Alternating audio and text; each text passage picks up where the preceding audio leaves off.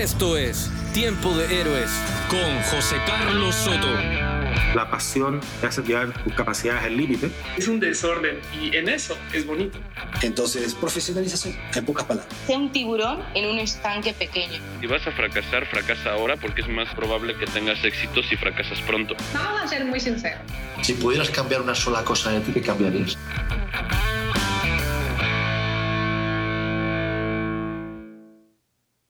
Y ahora sí, ya de regreso en los estudios de fotos mentales. Estuvimos eh, pues algunos días fuera de la Ciudad de México. Pero ya estamos de vuelta, ya tengo mi iluminación, ya tengo todo, ya tengo mis... Ya, ya estoy de vuelta en casa. Y el día de hoy tendremos a un muy, muy... La verdad, un chingón invitado. Un gran amigo, pero la verdad una persona a la cual admiro porque profesionalmente es una bala para el tema que vamos a hablar de hoy. Eh, José Carlos, que es muy curioso porque es el... Yo me llamo Carlos José, los nombres son volteados, pero hoy estaremos hablando acerca del uso de las redes sociales.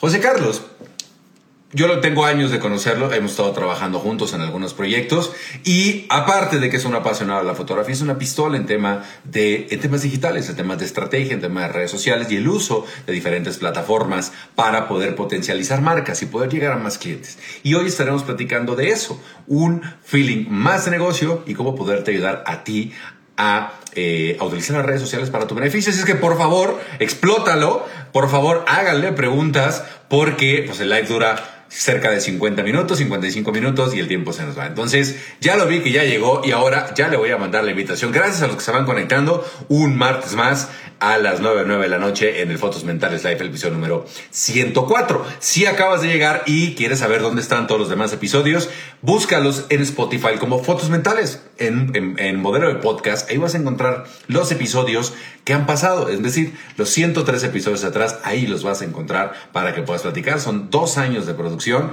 más de 100 eh, episodios que vas a encontrar ahí, algunos que están extra y algunas eh, ideas que también salieron por ahí. Pero bueno, ahí vas a encontrar eh, José ya está acá, José Carlos se me confirma, se me complica decirlo, pero José ya está acá. Voy a mandar la invitación para comenzar este live porque a final de cuentas el invitado es él.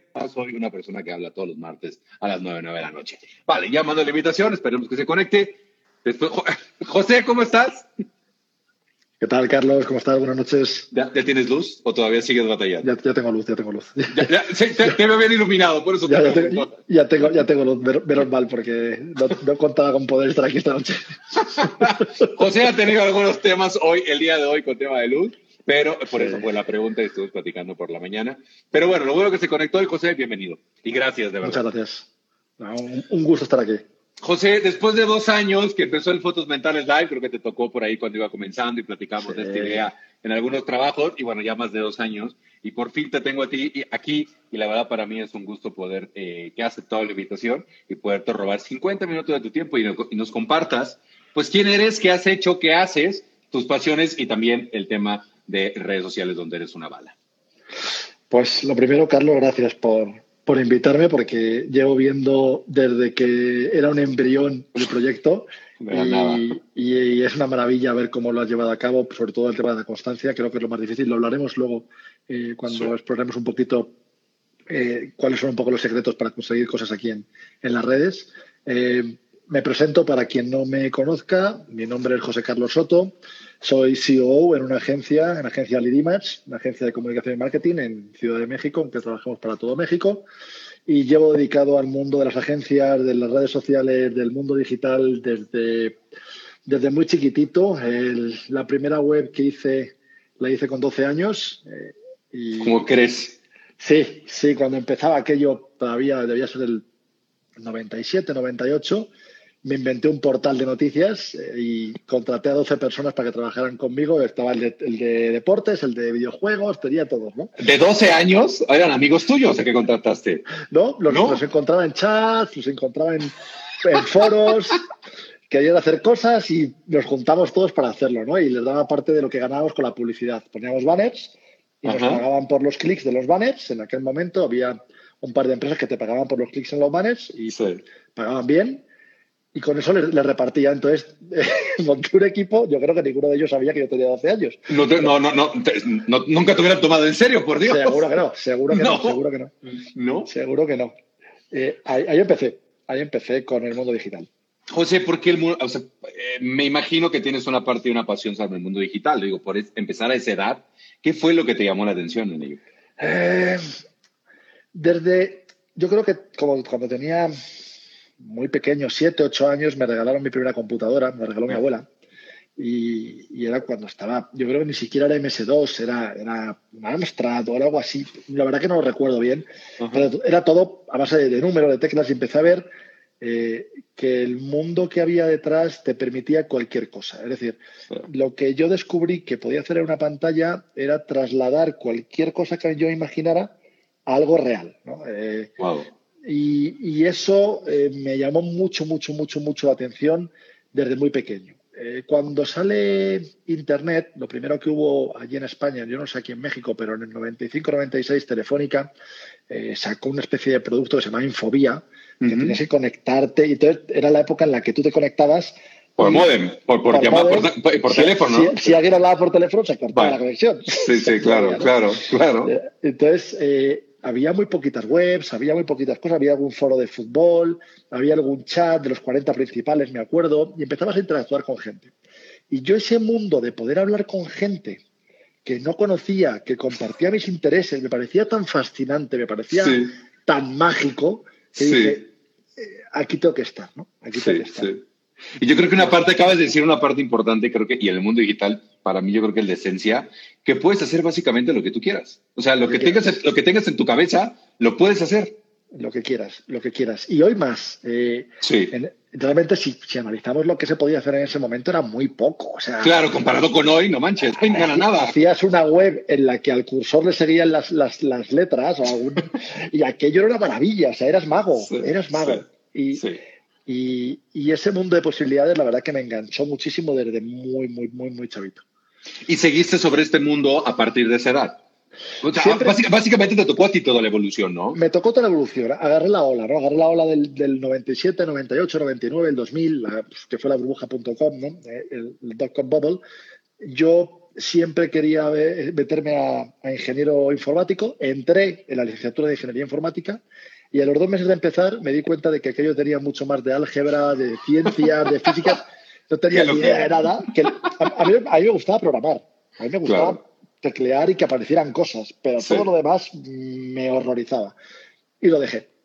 Me salí de informática, me metí en comunicación, porque me gustaba también el periodismo. Eh, y entonces eh, identifiqué que había una carrera que mezclaba un poco las dos cosas, que era comunicación. Mezclaba la parte periodística, pero mezclaba la parte de computadoras, digital, la radio, o sea, un poco todo ese rollo, ¿no?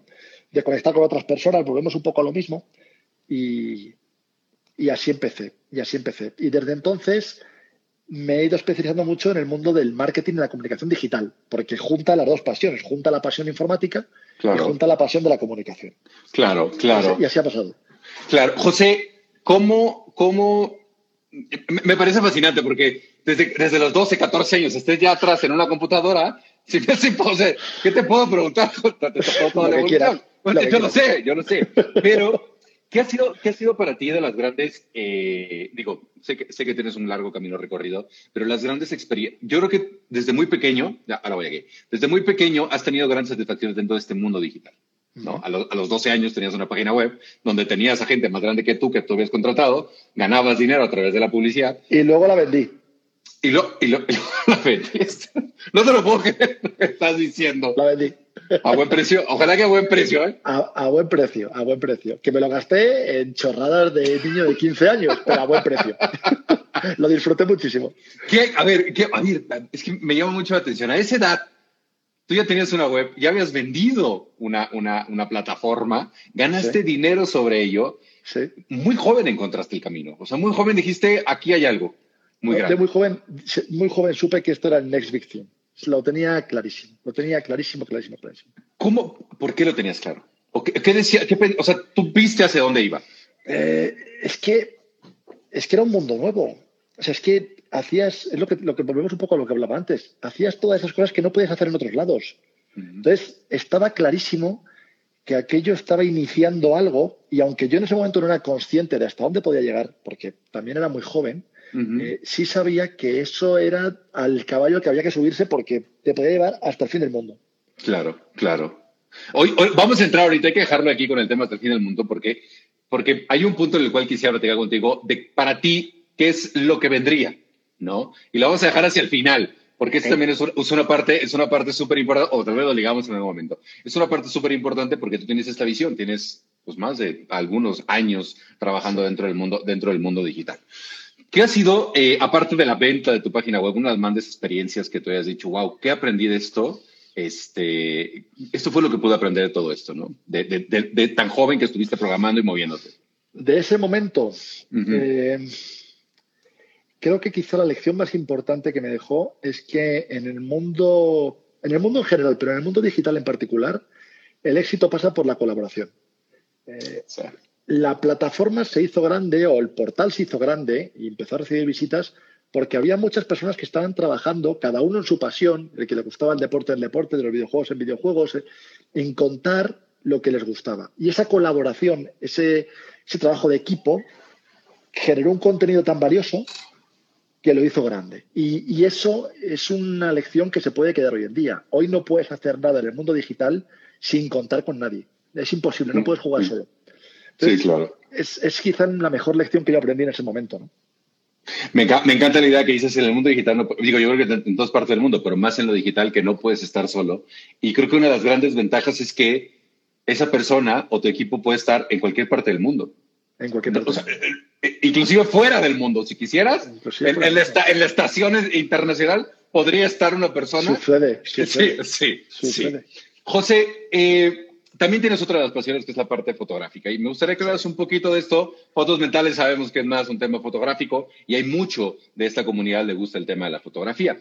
Tú eres un apasionado de él, aunque a veces por temas de trabajo tienes que dejarlo un poquito, un poquito a un lado. Desgraciadamente. Pl platícanos acerca de esa, de esa vena fotográfica que tú tienes. Eh, la vena fotográfica me nace, fíjate, me nace después de estudiar comunicación. En la carrera no me llamó la atención la fotografía. No Para nada. Y, Para y, la llevas, y, la llevaste como materia. Y la, y la, llevé como materia y la pasé por delante durante cuatro o cinco meses que la tuve, Ajá. como me aburrió. No sé si fue que el profesor no era el adecuado, eh, no, no, me motivó. Uh -huh. y, y, al terminar me empezó a llamar la atención. Me empezó a llamar la atención, empecé a querer hacer fotos, me compré, me acuerdo, la, la Canon, la, la, la Rebel, la, la, XTI, la, uh -huh. la, básica, ¿no? Con el, con el, con lo que se llama, en España nos lo llaman el pisapapeles, que era el... el, quitero, ¿no? El, que viene el kit. El que viene el kit, sí. el pisapapeles, y con ese empecé, ¿no? Y las fotos de entonces, si las ves, pues te dan ganas de llorar. Pero, claro. pues, empe empecé a hacer, a hacer fotos, me la llevé a un viaje, empecé a disfrutar, y me enganchó. Me enganchó, me enganchó el, el, el poder retratar lo que yo veía en mi cabeza, esos, esos puntos de vista que cuando uno empieza a hacer, a hacer fotos, lo sabes tú y lo sabrá la gente que nos está viendo, eh, empiezas a ver el mundo de forma distinta, ¿no? Ver los ángulos y dices, aquí hay una foto, aquí hay una foto, aquí hay una foto. Porque no llevo la cámara, ¿no? Ahora trabajo con el celular en todos lados. Ah, ah, más fácil, claro. Pero, pero antes no se podía. Y, y me enganchó muchísimo. A partir de ahí no me ha soltado, no me ha soltado. Y lo hago menos de lo que quisiera por, por tema de tiempos, pero, pero me hubiera dedicado a eso profesionalmente, lo hubiera hecho. Si lo hubiera ¿Cuál, ¿Cuál, ¿Qué tipo de fotografía? Me gusta mucho la fotografía de fauna, muchísimo, uh -huh. la fotografía de fauna salvaje. Me gusta la fotografía de paisaje y me gusta la fotografía de viaje. Son las tres que más me enganchan. He hecho retrato, he hecho otras cosas, eh, como todo, no he explorado, pero eh, la fauna, porque soy un amante de la naturaleza mmm, empedernido y entonces uh -huh. me enganchó mucho desde, desde, desde, que empecé a ver que podía capturar eh, a los animales y llevármelos conmigo Wow. De hecho, literalmente un día llegué a casa y abrí mi, mi, mi bolsa, mi, mi, Low Pro, y había un ratón dentro de la bolsa metido, metido en uno de los filtros. Te trajiste todo. ¿eh? Me traje, le traje el ratón, ya te mandaré la foto porque lo tengo ahí, el ratón mirándome la traída del campo. ¿no? Pues literalmente me, me, traje, me traje la fauna a casa. Eh, desde entonces me, me, me enganchó es, es, es, mucho la parte de fauna y la parte de paisaje porque va también muy relacionada con la naturaleza y y la de viaje porque me encanta viajar. Y cuando uno viaja y hace fotografías, el viaje vale como por 10 o por 15 o por 1000. O sea, es otra cosa. Es, se convierte en otra cosa. Es, es, otra, es otra visión la que tienes y, y, y disfrutas, el, te sabe más. Porque aparte lo vuelves a vivir cuando, lo, cuando revelas todo, ¿eh? Claro, lo ves, lo, lo revives y, y, y, me acuerdo del momento y lo que sentí y cómo estaba viendo la luz. Y, o sea, eh, hay muchísimas cosas que se quedan, desgraciadamente, para los que te acompañan, porque eres un pesado que está esperándote en cada esquina 40 minutos a hacer, sí. esperando a que se mueva la nube para que salga el rayito.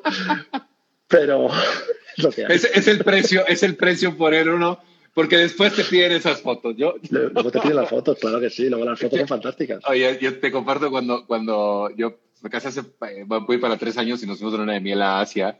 Y, y, no te miento, ¿eh? fue una negociación de más de, de más de ocho meses con mi esposa con el tema de la fotografía, porque era un problema. Era, no quiero que lleves tu cámara y yo, es que, o sea, estoy en Asia, por Dios, ¿cómo no voy a llevar un ¿Cómo lo voy a llevar? O sea, no, no, no, no me puedes no hacer esto. No voy. Sí, no voy. O sea, haz lo que tú quieras, pero yo no estoy. No, no, era, era hasta que pudimos como llegar a un punto intermedio.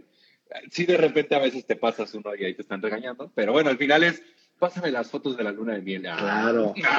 la que me hiciste ahí en la roca, la que me hiciste ahí en, en, en, en, en el muro blanquito con azul. Claro, claro, claro. Todos, todos salimos ganando, ni modo. Es parte, sí, sí, es, es, parte del éxito. Es parte José, del...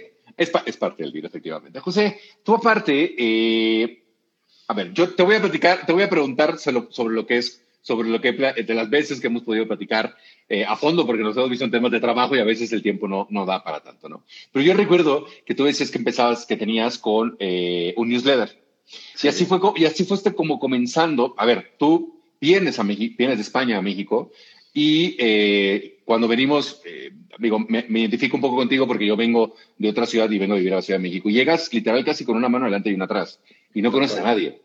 A nadie, o sea, a nadie. Eres casi un extraño y la ciudad también es un extraño para ti. Y tú te has ido abriendo camino en esta, en esta ciudad, ¿no?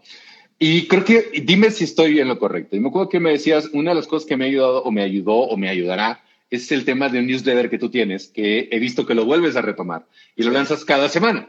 Sí. ¿Cómo comenzaste este newsletter y hasta dónde te llevó? Porque sé que te llevó a, a, a, a lugares que tal vez no imaginabas en su momento.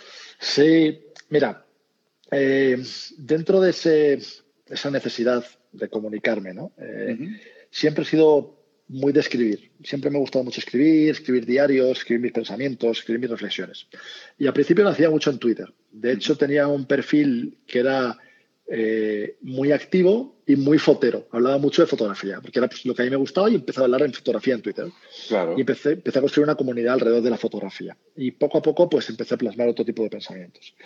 Eh, cuando empiezo a adentrarme en el mundo del marketing digital, me especializo mucho en algunas materias como la parte de publicidad digital, algunas cosas. Eh, empiezo a hacer algunos webinars y empiezo a captar a través de mi blog, empiezo a captar eh, correos, correos, uh -huh. correos de gente que, pues, que quiere recibir los, el, el, el, que quiere ir al webinar, que quiere tal. Y un día me di cuenta que tenía una base de datos de 7.000 correos.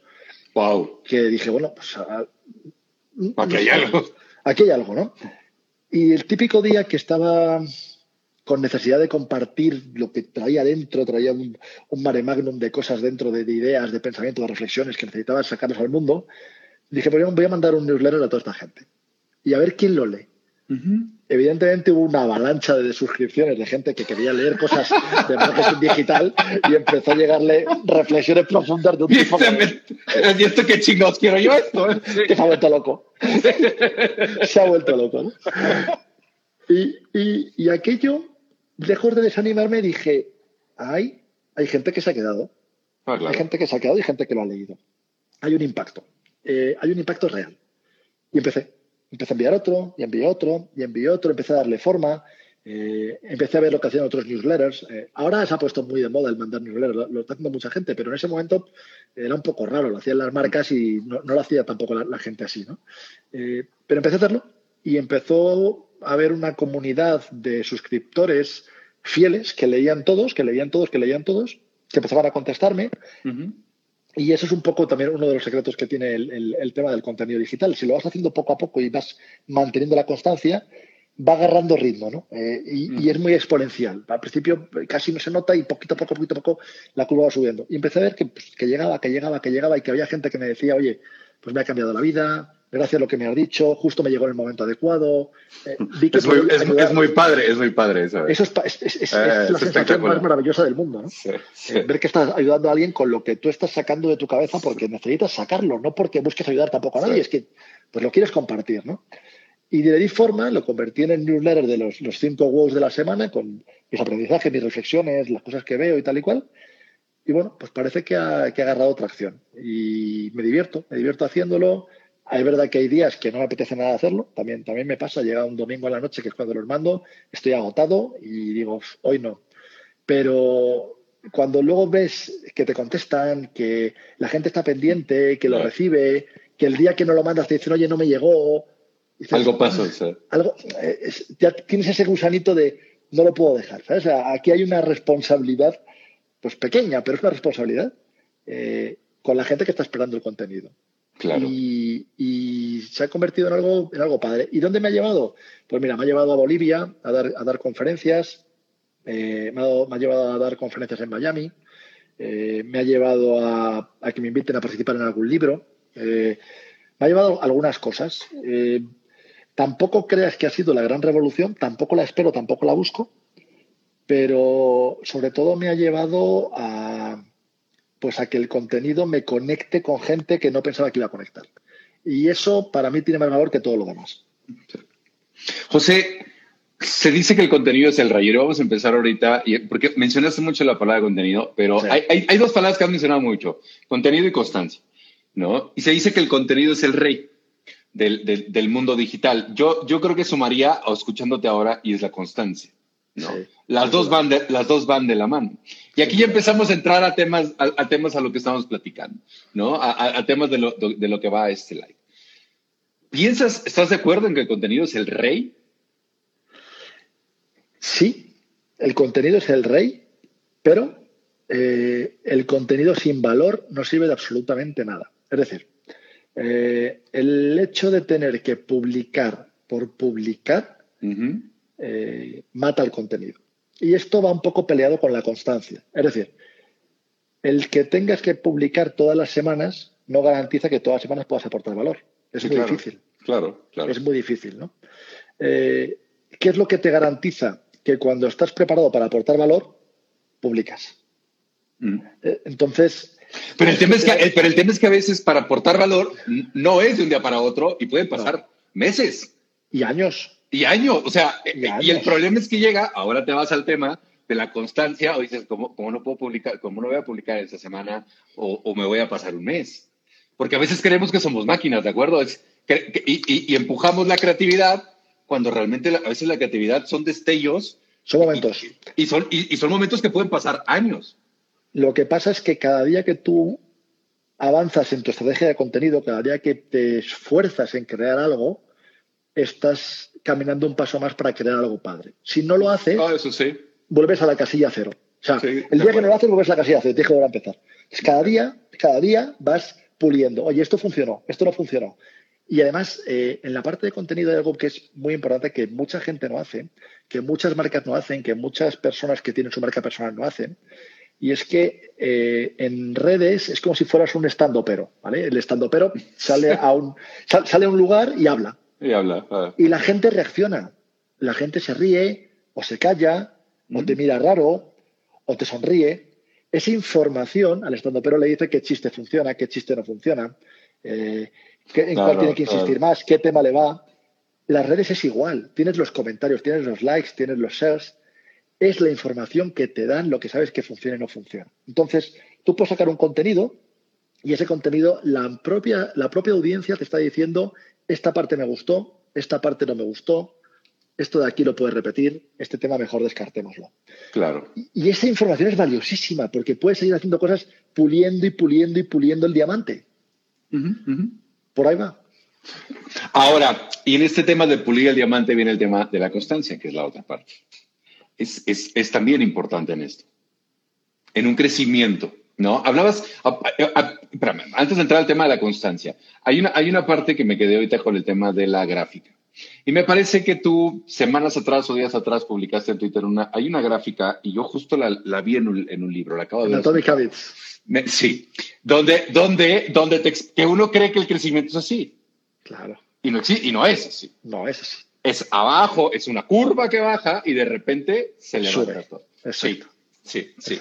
Esta curva, creemos, es, es- yo creo que nos termina afectando a todos, ¿no? El, el creer, el, el creer, el creer que eh, debemos de crecer constante para arriba, constante para arriba, cuando realmente a veces eh, no es tanto dar un paso atrás, sino a veces caes en un, en un, en un hueco o en un hoyo, que es Seguro. normal en este, en este crecimiento. Lo tienes que hacer. Es que si no, no aprendes. ¿Cómo vas a aprender si no, y perdón, perdón la expresión, si no la cagas 50 veces? Oh, claro. Es que no puedes aprender, es imposible. ¿Cómo aprende un niño a caminar? Cayéndose. Eh, obvio, sí, sí, sí. Es que el niño no empieza a dar un paso y luego da dos y luego corre una maratón y luego Superman. No, No, no, es imposible, no se puede. no, se cae, se cae, se cae, se cae, se cae y un día camina. Pues esto es igual. Te caes, te caes, te caes, te caes y haces miles de contenidos que son una basura y, y no aciertas y tu página no sube y no te sigue nadie y es un desastre y nadie le gustan mis fotos y, y de pronto un día, Algo un día pega, un día Sí. pega. ¿Y sabes por qué pega? Porque cada impacto cuenta. Y es lo que no nos damos cuenta. Pensamos que solo cuentan cuando tienes mil impactos. No, tú puedes tener un impacto y ese impacto cuenta. Y el segundo impacto también cuenta. Y el tercero también cuenta. Y a lo mejor el décimo es el que te lleva al centésimo y luego ya empieza a volverse exponencial. Claro. Pero cada uno de ellos cuenta. Eso es fundamental. Sí, sí, no puedes sí. empezar si no tienes el primer impacto y el segundo y el tercero. Es imposible. Sí, claro, pero nos terminamos, nos terminamos cayendo en este tema de quiero más impactos, quiero más impactos y no entendemos que justo es lo que acabas de decir. Es, no es que decirlo paso a paso, pero es, es, es, una, es un crecimiento lento, se podría decir. ¿no? Es, un camino, es un camino. ¿Qué, qué, qué, pa- parte de lo que a veces nos enfrentamos todos dentro del mundo digital, fotógrafos, creadores de contenido y todo, es, es este tema de la desesperación, ¿no? Y a veces no saber qué herramientas existen o qué herramientas podemos utilizar eh, para poder crecer. Creo, y, y dime si estoy en lo correcto, si estoy equivocado, por favor, creo que eh, la parte técnica la podemos aprender Sí. pero la parte emocional es la complicada y sobre todo manejar esos huecos o manejar esas caídas, que eso creo que es la parte más complicada a cualquier generador de contenido. Seguro, seguro. ¿Sabes por qué? Porque no pensamos a largo plazo. Eh, los generadores ver, de a- contenido A ver, dímelo, no, a ver, otra- ¿cómo que no, No pens- no pensamos a largo plazo? A ver. no pensamos a largo plazo. O sea, Ajá.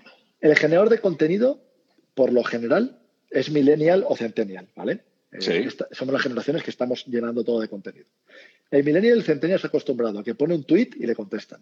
Sí. O, a que, ma- o que manda un WhatsApp y le contesta a alguien. O a que prende la televisión y ve un programa en Netflix. Es todo inmediato, ¿vale? No piensa a un año vista, a dos años vistas, a cinco años vistas, a diez años vistas. Ni, en sus inversiones, ni en sus apuestas, ni en sus proyectos, no, no se piensa a largo plazo. Y esto, la única forma de construirlo es a largo plazo. Solo puedes lograrlo a largo plazo. Nunca lo logras a corto plazo. Es imposible. No se puede lograr. Wow. No se puede lograr porque nadie puede nacer en la cima. Hay que nacer abajo y hay que trepar una montaña. Y la montaña a largo plazo. Claro. Aquí es tener una visión a largo plazo o el- Siempre. educarnos a tener una, una visión a largo plazo. Entonces, saber que el inmediato no va a existir. No voy a conseguir el resultado que quiero mañana, ni pasado, ni el mes que viene, ni dentro de tres. Pero estoy poniendo ladrillos para llegar a ese resultado. Es a largo plazo. Y cuando llego, cuando de pronto ya paso a ese punto de la curva que tú dices que ya despega, entonces ya solo tengo que alimentar al dragón. El dragón vuela solo. Sí, Pero hasta que el dragón levanta el vuelo, el dragón pesa. Claro, y aparte, y pueden pasar años. Pueden No estamos, no estamos hablando de días, estamos hablando de Pueden años. pasar años, pueden pasar años. Todas las cosas de la vida que merecen la pena cuesta años. Sí. No hay nadie que... o sea, y ahora nos, nos pasa mucho que vemos a la gente que lo logra, dice, mira, ya lo logró, pero no miramos hacia atrás. Por ejemplo, El- Elon Musk. Elon Musk ahora le vemos con Tesla, oye, Tesla es un fenómeno y tal. Tesla se funda en el 2006. Es que hace 14 años que Elon Sí. Musk está metido en Tesla durmiendo por las noches en la oficina. Claro, claro. Ahora, ahora es maravilloso, pero en el 2006 Tesla no era tan maravilloso. Y tú ponías un tweet, por ejemplo, de estos vatos que levantaron un chorro de capital también, ¿no? Que, que ponía, ay, no recuerdo el nombre, pero que iba, iba poniendo como una cronología que pasaba con el tiempo. Sí. 2001, 2002, y de repente me han Y le pasado, no sé qué batean, y le batean, y le batean, Sí. y lo deja, y tiene hijos, y se casa, y lo vuelve a intentar cuando le corren del trabajo, y de pronto, 12 años después, consigue su primera ronda de financiación para su idea. Sí, sí. Pero el tipo estuvo 12 años, ¿eh? Picando piedra, picando piedra, picando. Ahora ya vale un millón de dólares, ahora vale mil millones de dólares. Oye, qué bien que inventó una idea de mil millones de dólares. Sí, pero estuvo 12 años. O sea, tenía 12 años diciéndola y nadie, lo, nadie la había hecho Nadie, caso. nadie, nadie la quería. Nadie la quería. nadie Porque la no era el timing, porque no encontró la persona adecuada, porque no logró el impacto adecuado. Porque no Ah. dio con la persona adecuada. A mí, a mí me pasa, a, a mí me pasa, lo comparto ahorita, y, y- y creo que te va a hacer eco porque era algo que platicábamos en un momento, pero me pasa mucho en el tema educativo que eh, estaban un poco reacios con el tema de las clases en línea. Era, no, no, no, el modelo educativo no va a cambiar, va, y, no va a y así va a ser toda la vida. Y yo era un pleito que tenía, es que esto va a cambiar, tienen que ver lo que está pasando. O sea, yo, yo, se lo, a ver, yo, yo lo he dicho infinidad de veces y te lo comparto. Yo no estudié fotografía en una escuela como tal de cuatro años, ¿no? Yo estudié administración de empresas. Yo aprendí a la fotografía en línea. Exacto. Entonces, es que no En, en canonistas. Claro, claro, en canonistas, en doméstica, viendo, viendo eh, tutoriales, metiéndome a talleres. Esa es la Claro. manera en que yo me he educado en la fotografía. Y ahora, cuando el tiempo alcanza, dices, sí, tenemos que apurarnos y tenemos que hacer todo y, que, y queremos los mismos resultados, efectivamente lo que acabas de decir, queremos los resultados de un día para otro. ¿Por qué? Porque, se puede. eh, porque el negocio apremia. Dices, sí, pero si esto lo hubiéramos empezado cuatro o cinco años atrás, la pandemia hubiera hecho no los mandados, pero hubiéramos tenido una plataforma ya armada. Ya estabas ahí. Ahora, Ya ahora, ya, ya estás reaccionando y cuando estás reaccionando ya vas tarde. Tienes que tener Claro. paciencia. Claro, claro. Y paciencia y también una visión. No, tú tienes Sí. visión, José. Sí, sí, tienes, tienes que tener una visión, pero al final todo se reduce a largo plazo. O sea, Sí. nadie sabe lo que va a pasar en cinco años. Yo no lo sé, nadie lo sabe. A lo mejor No, hay no, tres genios en el mundo que lo saben, porque además son los que lo marcan. Pero el resto no lo sabemos. Pero sí tenemos que creer y confiar en que nuestro sistema a largo plazo funciona. Claro, claro. Pase lo que pase, pase lo que pase, el sistema funciona a largo plazo. Sí. El sistema de generar contenido en lo que creemos, de compartir lo que creemos, funciona a largo plazo. El sistema de aportar valor día a día a nuestros seguidores funciona a largo plazo. El sistema de compartir nuestro trabajo día a día funciona a largo plazo. Siempre funciona a largo plazo. Es apostar, es es apostar a largo plazo. Claro, claro, es que es una apuesta ganadora. Sí, claro, claro. Y tener la paciencia, ¿eh? Yo creo que esa es la, o sea, tener la paciencia para poder esperar esos resultados, porque a veces, eh, y a mí me pasa también, yo lo, lo acabo de decir tú ahorita, a veces no tienes ganas de, de pararte y hablar un live, o no tienes ganas de armar algo. O sea, somos humanos, a veces pasa, por más que lo disfrute y, y- y no, y Sucede, no sabes, ¿eh? y no sabes que amo, ya que estoy dentro de la cámara, pero a veces me pesa, a veces me es complicado. ¿no? Pero es, porque, es creer en un proyecto y es creer en, en- en que algo va a pasar. Y lo dijiste tú ahorita muy bien, en que tal vez una palabra, una persona, una entrevista, alguien le escuchó. Y a alguien le, alguien le hiciste eco. Es así. Eh, y como la escuche la persona adecuada, que antes o después sucede, es cuando despega el proyecto. Sí, Si ese día no estuviste, si ese día estuviste cansado, si ese día dejaste de trabajar porque no te apetecía, si ese día no compartiste, perdiste ese impacto. Y ese impacto a lo mejor era el impacto que llevas esperando 10 años, ¿eh? bueno, no mames. Metes más presión todavía. Es que funciona así. Es que funciona así. José, José, me, me, me- te soy muy sincero. Y yo creo que los que escuchaban el, el anuncio de este live era a esperar como estrategias y qué es lo que tenemos. Y la clásica, ¿no? La clásica es que tienes que publicar a las nueve de la noche o, en- o, o no sé qué hora. Estas cosas que luego nos inventan y se sacan de la manga. Este, pero dice otra cosa completamente diferente. Que es un tema es paciencia a largo plazo, constancia y publicar. Sí. Sí, el resto va cambiando. El resto va cambiando. Y además el resto, o sea, todos estos gurús que dicen, no tienes que publicar a la noche y, y tantas palabras. Es mentira. Sí, Sí, sí. a ver, tú y yo ahora mismo estamos teniendo los dos un live a la misma hora, en el misma- mismo entorno, hablando de lo mismo, y cada uno tiene una sensación diferente de lo que está pasando. Claro. cada uno claro. lo está viviendo diferente. Y estamos compartiendo la misma experiencia. Imagínate que un post le pegue al- a toda la audiencia igual. Es imposible, cada persona lo interioriza de una forma diferente. Entonces, no hay una norma, no existe. Lo único que existe es aportar valor. Si aportas valor, No importa la hora, no importa la hora a la cual le aportes el valor, ¿no? A fin de Claro. cuentas es valor, es valor. Claro. José, ¿qué ves? Me, me- me quedo, me, me estoy quedando, todavía le falta live 10 minutos, pero, pero me, quedo con ese tema de aportar el valor, el seguir con esta constancia y, y- y sí, de acuerdo. A mí estos gurús de que dicen publica una hora, hazlo de esta forma, pon 10 mil palabras, no pongas tantos hashtags, hazlo tu gente. Publica algo que dé valor a la gente. sea auténtico. Ahí, sea auténtico. Si a ti no te gusta el emoji, no pongas emojis. Si a ti no te gusta el hashtag, no pongas hashtags. ¿Qué más da? Sea Sí. auténtico, hazlo como tú quieras. O sea, ten tu personalidad. No tengas la personalidad que hay que tener. Ten la tuya, porque la gente lo nota eso. Claro, y creemos que no, ¿eh? Pero se nota. Y lo, lo notan, y- y- pero en dos segundos lo notan. José, Claro que se nota. ¿qué ves hacia adelante? eh, fue, fue 2020, fue un año complicado. Creo que a todos nos sacudió, a todos en diferentes niveles. Sí. Sacudió, bo- bo- puso el mundo de cabeza, ¿no? Sí. Y exponenció lo digital, ¿no? Algunos, algunos ya estábamos arriba de la ola, otros tuvimos que adaptarnos a la ola y otros vienen atrás, como bien lo acabas de decir, ¿no? Dando un poco los manotazos por no ahogarte. Desde tu punto de vista, ¿qué crees que viene hacia adelante? Dentro de este mundo digital, y luego hablaremos tal vez del tema de la fotografía, pero ¿qué crees tú que viene adelante? jugando un poco adivinos, ¿no? A ver, Sí, eh, hay tendencias que son claras que vienen para quedarse, ¿vale? Una de las tendencias es eh, la voz, ¿vale? La voz. Eh, Alexa, Siri, Cortana, los asistentes de voz se van a desarrollar en los próximos 10 años y todo va a ser por voz. Las redes sociales se van a manejar por voz. El contenido de voz va a ser fundamental. Los podcasts que parecían algo antiguo porque era parecido a la radio van a tener un protagonismo tremendo en los próximos 10 años. Perdón, perdón que te interrumpa, perdón que te interrumpa. No, no me olvides la idea, pero quiero, quiero ahondar aquí en dos comentarios. Me acuerdo que hace tres o cuatro años, dentro de, de- había un gurú dando unas pláticas y le pregunté acerca de los podcasts. Le dije, oye, ¿cómo ves el tema del podcast? La verdad lo veo muerto, ¿no? Porque es muy complicado escucharlo, no sé qué. Me encantaría hoy volverle a preguntar y cómo diablos y se caía de la cara. Dos, justo, eh, y esto hago un comentario y si tienes oportunidad, escúchalo.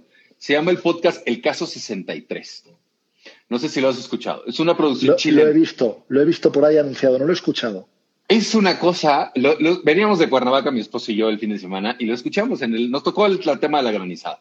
Y lo escuchamos en la granizada. No sabe, era como si hubieras visto una película, pero era tan fascinante porque era como recordar la radio, como esta radio de los años Claro, 20. los donde era una seriales. ra- claro, escúchalo, escúchalo, porque no, te, te lleva como dos horas y media, pero cada capítulo son como 20, 15 minutos. No sabes la joya que es con el tema del audio.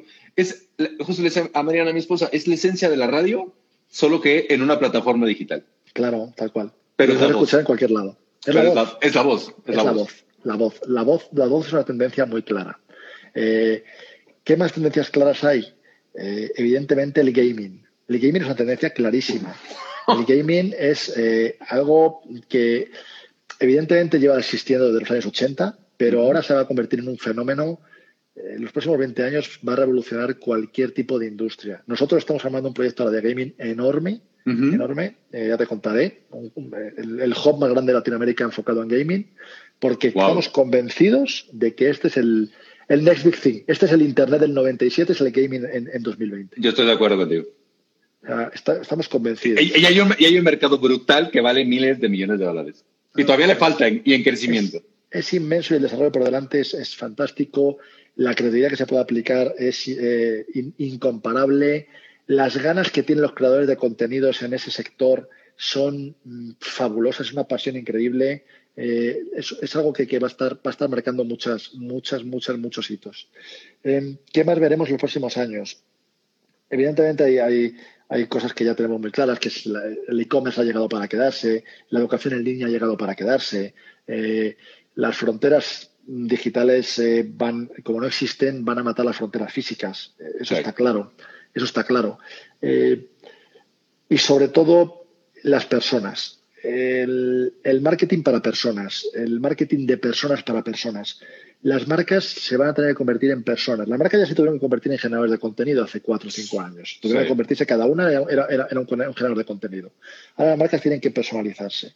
Las marcas tienen que convertirse mm, en influencers, por decirlo de alguna forma. Eh, tienen que tener esta personal branding de marca que haga que tú conectes con la marca porque te cae bien, porque es como una persona que te caería bien.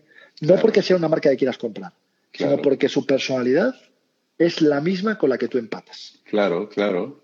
Esto es clarísimo, es clarísimo. Si a mí me dijeras, tienes un millón de dólares, ¿dónde lo metes? Lo meto en influencer marketing ahora mismo, no lo meto en ningún otro lado. No lo Claro. meto en Facebook, no lo meto en Twitter, no lo meto en Instagram, lo meto en influencer marketing. Se lo doy a generadores de contenido, se lo doy a streamers, se lo doy, se lo doy a gente con talento que está haciendo cosas de formas orgánicas, de forma divertida, de forma diferente, en un idioma diferente, en un tono diferente, que conecta con su audiencia. Eso tienen que hacer las marcas.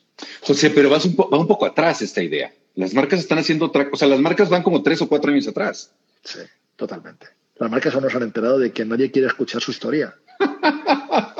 A nadie le importa. A, a nadie le vale un carajo. La, a nadie la, le importa. La, la, googlean y ya está, pero a nadie le importa, A efectivamente. nadie le importa, a nadie le importa. Yo quiero que me cuentes por qué, por qué me tiene que importar lo que tú me ofreces. Claro, o sea, ¿por qué me tiene que importar a mí? No me cuentes lo que eres tú. Me da igual lo que eres tú.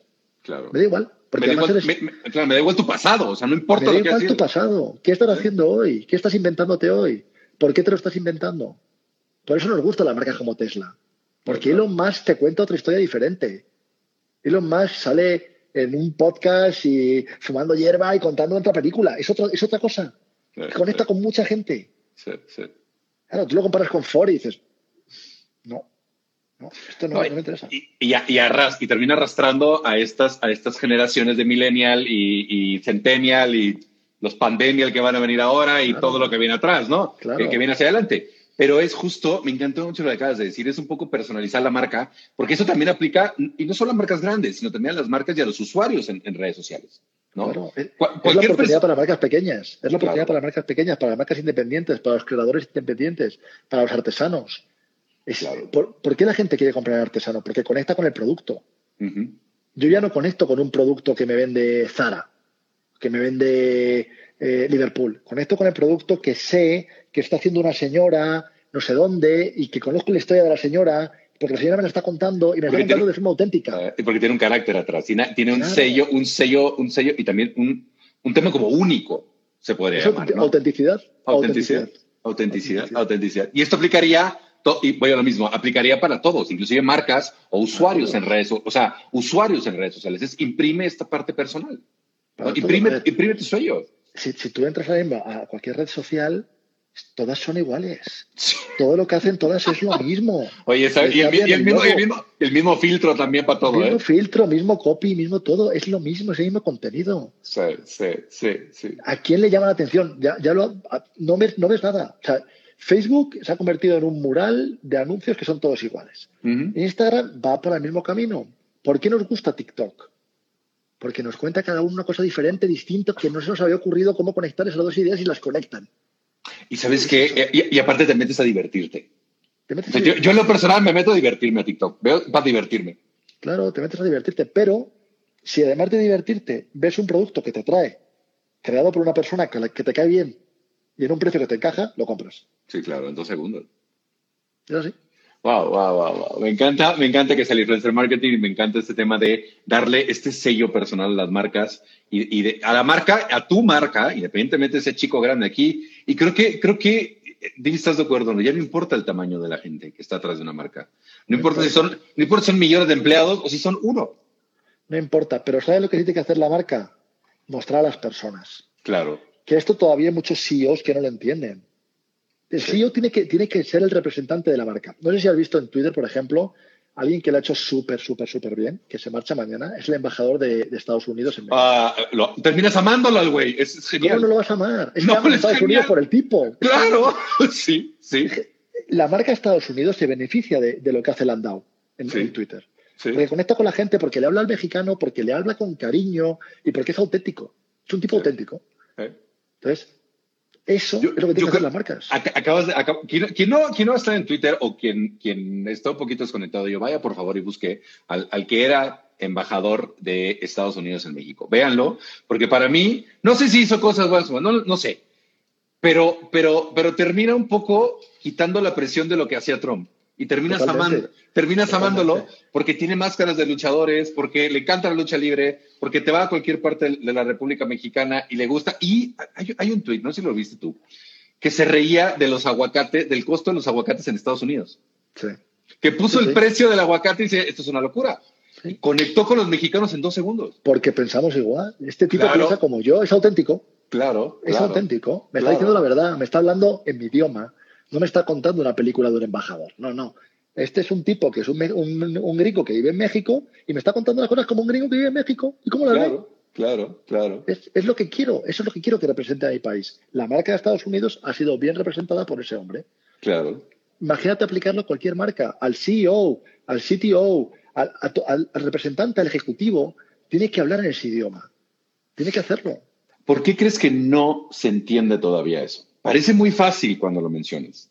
Y, y hay un ejemplo muy claro como él, pero, Pero, y, creo que no es solo en México, es en todas partes del mundo. Hay este tema de, de, puede ser el tema corporativismo como era antes, esta comunicación tan cuadrada, tan lineal, que miedo. tiene miedo. Es miedo. ¿Por qué es miedo? miedo porque todavía hay generaciones que ven las redes sociales como una caja de truenos, como una caja de Pandora. Y dicen, si yo no me meto aquí, no pasa nada. Claro, Es la técnica del avestruz. Meto la cabeza abajo de la tierra y no está pasando nada. claro. Esas generaciones todavía están al frente de las grandes compañías. A medida que esto haya una renovación generacional y que la gente de los que tienen ahora 37, 38, 39 empiecen a tomar cargos fuertes en estas compañías, empezará a haber un cambio también en su comunicación. Empezará a pasar esto. Todavía son gente de 55, 60 que le tienen miedo a los nuevos canales porque no los entienden, porque no entienden el lenguaje, porque no entienden el idioma, no entienden la interacción. Entonces, este miedo a que, la- que todo truene, porque de pronto todo truena, les hace esconder la cabeza. Lo que no entienden es que ya está pasando, ya están hablando de ellos, ya, les Es que- están, ya están contando lo que, lo que quieren que cuenten. Da igual que estés o no, solo puedes sumar, no puedes restar. Claro, La claro. aute- autenticidad solo puedes sumar, aunque tengas 60 años, solo puedes sumar. José, ¿qué pasaría, por ejemplo? Hoy estoy, pensando en este tema, ¿no? Eh, eh, hablando de estas grandes marcas y creo que se va a aplicar a todo. Imagínate que yo soy, no sé, eres, el CEO de una gran empresa que no es tuya y le pones una cara, ¿no? Le pones una cara y te vas. ¿Qué pasa con esa comunicación? ¿Qué pasa con esa cara? Es, es, generas una, una línea de comunicación, generas un estilo de comunicación tuyo a través de esta marca, pero Sí. llegará otra persona que tendrá otro, otro estilo completamente diferente. ¿No crees que esto puede ser problemático? Generalmente las compañías se parecen a sus CEOs. Ah, eso pasa. Eh, El razón. CEO impregna la cultura en la compañía. Sí, Y el que razón. llega CEO siguiente, o bien tiene la misma, la misma cultura, por- y por eso llega CEO, porque va Ujú. empatado la cultura, o bien la empresa necesita un cambio de cultura y cambia de CEO, y tiene una persona diferente. En ambos casos, que transmita esa personalidad en redes, funciona. Claro, claro. Y aparte se entendería también este cambio. O sea, se entendería que era un cambio en comunicación y la forma de comunicar, porque en red estamos mucho más acostumbrados a entender estos cambios y que es el cambio Claro. dependiendo de la persona. Pueden estar 100 sentados en el mismo lugar y los 100 son de, hablarán de formas diferentes. Por supuesto. Y además, es bueno el cambio. Claro. Yo no quiero ver a un tío 30 años frente a una marca. Yo quiero que me lo cambies y que me pongas a otro. Si yo no aguanto una serie de Netflix de siete temporadas, ¿cómo voy a aguantar a un tío 20 años en una... Claro, claro. Sí, sí, sí, sí. sí. Las marcas necesitan refresh. Tienes toda la razón y, re- y también, y también, sí, tienes toda la razón. Y, y el caso, y el caso del embajador de Estados Unidos para mí se me hace fabuloso porque, Fabuloso. eh, pa- porque eh, terminas amándolo. O sea, terminas, ya cuando se va, yo luego le decía a mi esposa, le digo, me va a pesar que se vaya porque me caía tan bien. ¿no? Hoy, hoy anunció verlo. que hoy compartió su cuenta personal y ya tiene 100.000 seguidores. No, todo el mundo ha ido a seguirle su cuenta personal. Eh, Es que, es, es- es que lo, lo Es hizo un muy amigo, es un amigo. Es, un amigo, es un amigo. José, estamos a punto de terminar el live. Eh, No, no sabes lo que lo he disfrutado y lo que hemos aprendido, en mi caso personal, lo que he aprendido de ti eh, es sumar identidad, efectivamente. Y lo que he aprendido de ti, creo que no te han explotado en preguntas. Pero, eh, pero no, esperaría que le llevaran preguntas. Pero bueno, antes de terminar el live, vamos a decir dónde te podemos conectar y dónde la gente puede conectar contigo para poderte eh, preguntar más. José, ¿algo más que quieras agregar? desde, desde, desde tu visión, desde, desde este niño. No, no, ahorita con el niño hay una pregunta que no había hecho en los últimos live y la voy a hacer para ti. José, vamos a hacer, y este es, este es un parte de este sello del Fotos Mentales Live. José, imagínate que tienes la posibilidad de viajar en el tiempo y puedes irte hacia atrás en tu vida. No hay temas de paradojas espacio-tiempo y te puedes ver a ti mismo y no hay ningún pedo y no vas a generar, el, el universo no va a ser... No voy a reventar nada. No va a pasar absolutamente nada, ¿vale? Entonces tienes la posibilidad de regresar en el tiempo. Y a tu edad de 12, 11 años, tienes la posibilidad de hablarte a ti mismo. ¿Qué te dirías a ti? Que ¿El José, de, el. José de hoy? A que compraba existían. la mejor respuesta. Y que, Compra y que Bitcoin y que ahorita. invirtiera en Amazon. Eso sí. qué, qué buena respuesta, pero sí. Métele 10 dólares a Bitcoin. Con eso tienes. No, a ver, ¿qué le diría? Le diría eh, que piense a largo plazo. Que piense a largo plazo. Que piense a largo plazo, que no busque la inmediatez. Eh, que cuando somos muy jóvenes buscamos mucho la inmediatez. Buscamos mucho que las cosas salgan muy rápido. Tenemos mucha ansiedad. Que tenga paciencia y que piense a largo plazo, que las cosas llegan. Que piense a largo plazo, paciencia, que las cosas llegarán. José, ahora tienes la posibilidad de ir al futuro. ¿Qué crees que te dirías al José de los 60, 70 años? Eh, Esta es, más, esta es más complicada. Esta es más esta, complicada. esta- esta es más complicada. Esta es más complicada. ¿Qué me diría hoy? O sea, el, medio, el joven de hoy te vas a ver a los 70 años. espe- espero, espero poderme, según lo que vea también, ¿eh? Ah, va, va, ya lo sé, pero bueno. según, lo que, según lo que vea, pero me diría, más, más bien, más que decirme, me preguntaría. Y me preguntaría si ha merecido la pena. Wow. Bien. Eso- o, la, eso o la- o la alegría. Con alegría. O la alegría, o la alegría. Me encantó, me encantó estas dos respuestas. José, no me queda nada más que decirte, ha sido un gran live, ha sido un gran aprendizaje que te hemos tenido a ti. La, la verdad, la verdad, he, he podido exprimirte lo más que pueda. Me hubiera encantado que te hubieran hecho preguntas, pero bueno, José, ¿dónde te pueden encontrar? Si tienes algún correo electrónico, la página web, ¿dónde me puedes escribir tu newsletter? Redes sociales. Quiero más aprender, ¿dónde te encuentro? Mira, eh, me pueden encontrar en el newsletter que es wows, w o w s punto substack.com. Ahí, Ok. y luego- ahí, ahí me pueden encontrar. Y en Twitter estoy súper activo en arroba jcarlosoto. Arroba J. Carlos Soto. J. Carlos Soto. En ambos sitios me encuentran fácilmente. Oye, corre eh, Instagram, porque esto se va para podcast y pues no te estamos viendo. Entonces, que te escuchará, ¿cómo te puede encontrar también en Instagram? Mira, en Instagram, el Instagram eh, que más uso para este tipo de cosas es arroba tiempo de héroes oficial, que es el nombre del podcast que tenemos. Que no Por hablamos del podcast, por cierto. Se nos ha ¿Dónde te-. Oh, joder, chale, sí. ¿Dónde tu, tu podcast, dónde lo podemos encontrar también? ¿Y cómo lo encontramos? Eh, pues en Spotify, en Apple Podcasts, en Amazon Podcasts, en Google Play, en todos lados, en YouTube también, eh, como Tiempo de Héroes. Tiempo de Héroes se llama. Tiempo, Tiempo de Héroes, el podcast, y J, eh, J. Carlos Soto, lo encontramos arroba J. Carlos Soto en Twitter. Y el, el, el newsletter no se me grabó, pero me lo pasas por WhatsApp y lo voy a poner en la descripción. pones en la descripción. Es más fácil en la descripción de este live para que se puedan escribir. José, no me queda nada más que agradecerte, de verdad. Has hecho un gran live, te he aprendido muchísimo y creo que la gente que estuvo conectada y que te escuchará después aprenderá todavía mucho más con esta experiencia y este, estas, esta forma tuya de ver. Y, y no hablamos de estrategias. Bueno, hablamos de, estrate hablamos de las estrategias que no se Hablamos de lo que importa. Hablamos de lo que Hab- importa. Hablamos exactamente, hablamos de estrategias que no importa, que estamos hablando pensar a largo plazo, ser constantes y generar contenido de valor para nuestras audiencias. Y no desesperarnos, que las cosas llegan en su momento. Y ser auténticos. No hay que dejar nunca de ser auténticos. Y ser auténticos y darle una voz. José, muchísimas gracias, gracias por ser parte de este del Fotos Mentalidad. Ya no quiero hablar proyecto porque ya es una realidad después de dos años, pero sí, ya, ya, ya, ya no puedo hablar de ello. pero- Felicidades. Gracias, gracias. Ha sido, ha sido una constancia y esto va a seguir todavía porque lo disfruto un chingo, la neta. José, gracias y gracias a todos los que se conectaron. Y no me quedo, me, eh, antes de despedirme, esto va de corazón y sabes el aprecio que te tengo y la admiración que te tengo. José, todos los caminos ya fueron recorridos, todas las historias también ya fueron contadas y todas las fotografías pues también ya fueron tomadas. Pero ninguna historia, ninguna fotografía y ningún camino fue tomado, fue recorrido y fue hablado por ti. Este es tu espacio y cuando tú quieras regresar eres bienvenido. Te agradezco en el alma que estés aquí. Gracias por ser parte del Fotos Mentales Live. Gracias, Carlos. Lo he disfrutado muchísimo. Repítelo Igualmente. como quieras. Sí, porque nos quedaron cosas en el tintero como el podcast y más cosas de esto. Pero bueno, gracias a todos.